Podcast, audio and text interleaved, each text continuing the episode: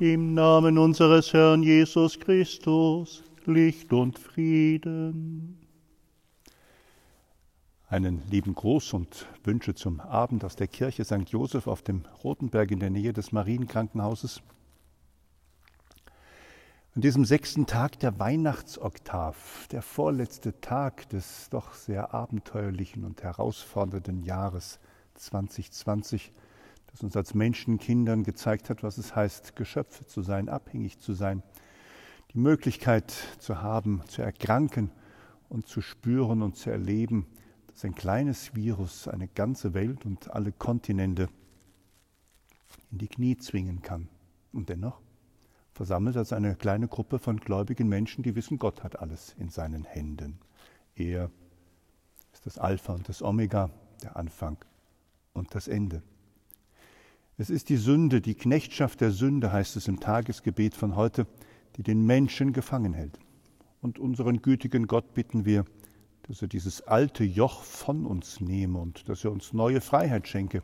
Ja, wodurch denn? Durch die Geburt unseres Herrn Jesus Christus, der unser sterbliches Fleisch angenommen hat.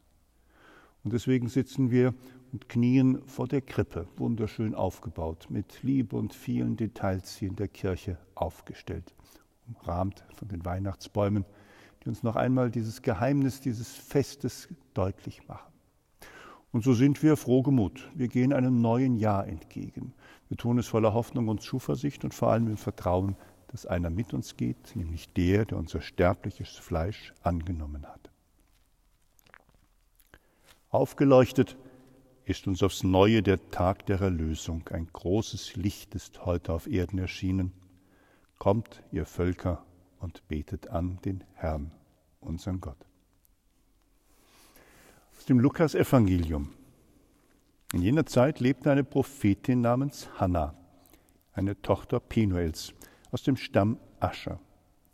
Sie war schon hochbetagt. Als junges Mädchen hatte sie geheiratet und sieben Jahre mit ihrem Mann gelebt. Nun war sie eine Witwe von 84 Jahren. Sie hielt sich ständig im Tempel auf und diente Gott Tag und Nacht mit Fasten und Beten.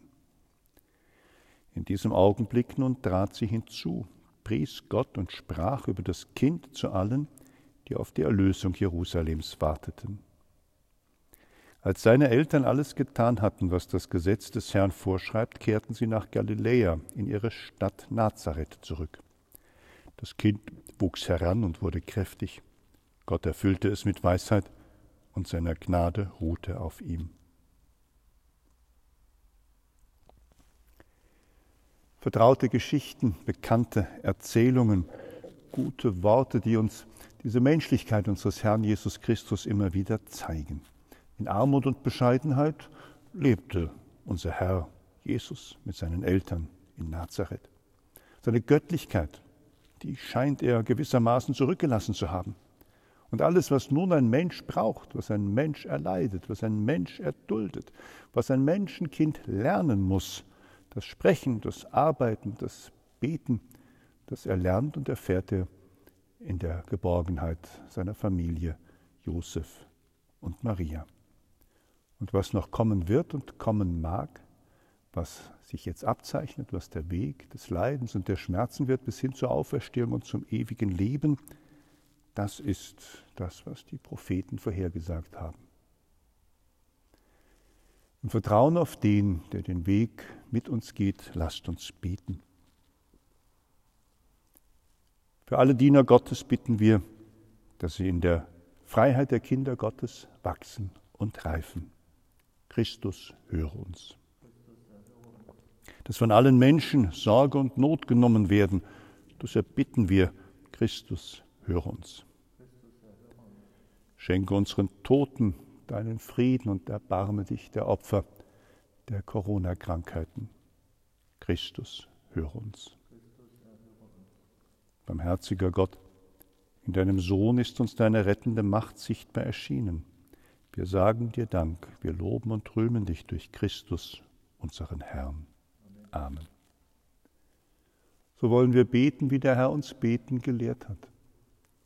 Vater unser im Himmel, geheiligt werde dein Name, dein Reich komme, dein Wille geschehe, wie im Himmel, so auf Erden.